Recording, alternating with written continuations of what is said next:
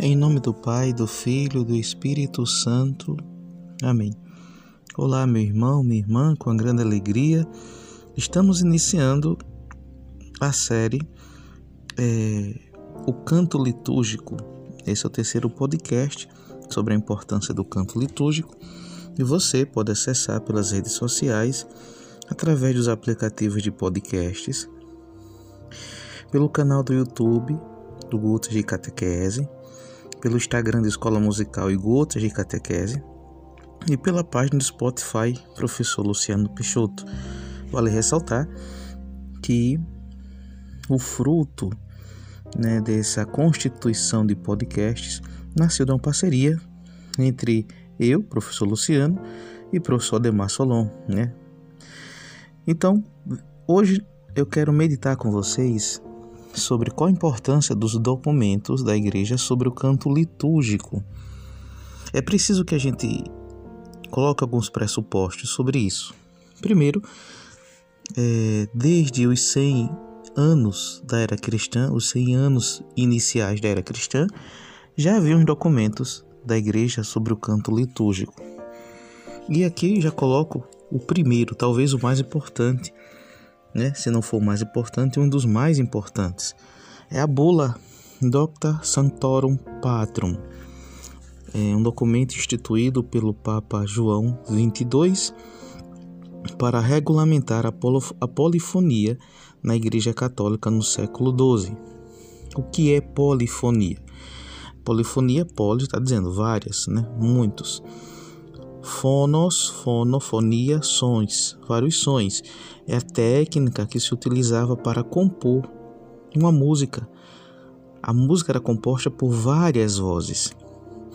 É, essas vozes eram tão bem entrelaçadas, tão bem feitas, escrita na escrita musical, que se muitas vezes não conseguia se ouvir que voz estava em destaque, qual a voz mais importante. E os grandes compositores do período renascentista, eles que quase chegaram a exceder né, a técnica do contrapontismo, a técnica de escrever a, a, a polifonia. Muitas vezes não se ouvia mais a voz ou as vozes, mas a massa sonora. E isso foi tomando conta do Oriente e também do Ocidente. E a igreja ficou preocupada, porque já que o som está a serviço da palavra, que é a palavra de Deus, o Logos, próprio Cristo,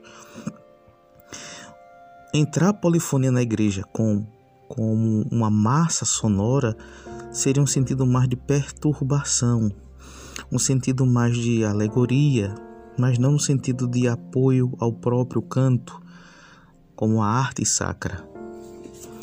Então surge aí o primeiro, não o primeiro documento, né? mas um dos mais importantes documentos da igreja sobre a música litúrgica.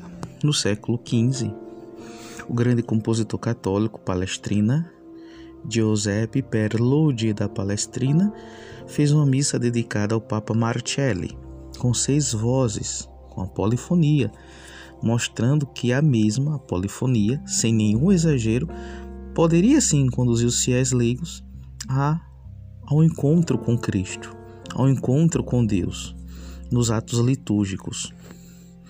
Então, aqui a gente já consegue definir qual é a importância dos documentos litúrgicos sobre o canto.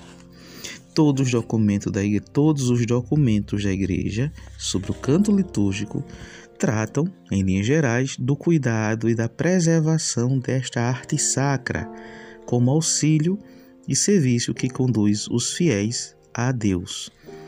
Então, lembrando, recapitulando, desde o início dos 100 primeiros séculos já existiam documentos sobre o canto litúrgico. O Docta Santoro Patrum talvez seja o mais importante, se não for. Mas existe um outro documento muito, muito importantíssimo no início do século XX, de 1903, o moto próprio do Papa Pio X, o Trale Soletitudine, sobre a música sacra, o modo próprio de celebrar, o modo próprio de colocar os cânticos acertadamente em prol da liturgia, do, do conceito litúrgico para dignificar o culto divino. Fique conosco, que esse podcast possa ter auxiliado você né, no conhecimento sobre o canto litúrgico e a nossa série continua. Que nosso Senhor nos abençoe, Ele que vive e reina pelos séculos dos séculos. Amém.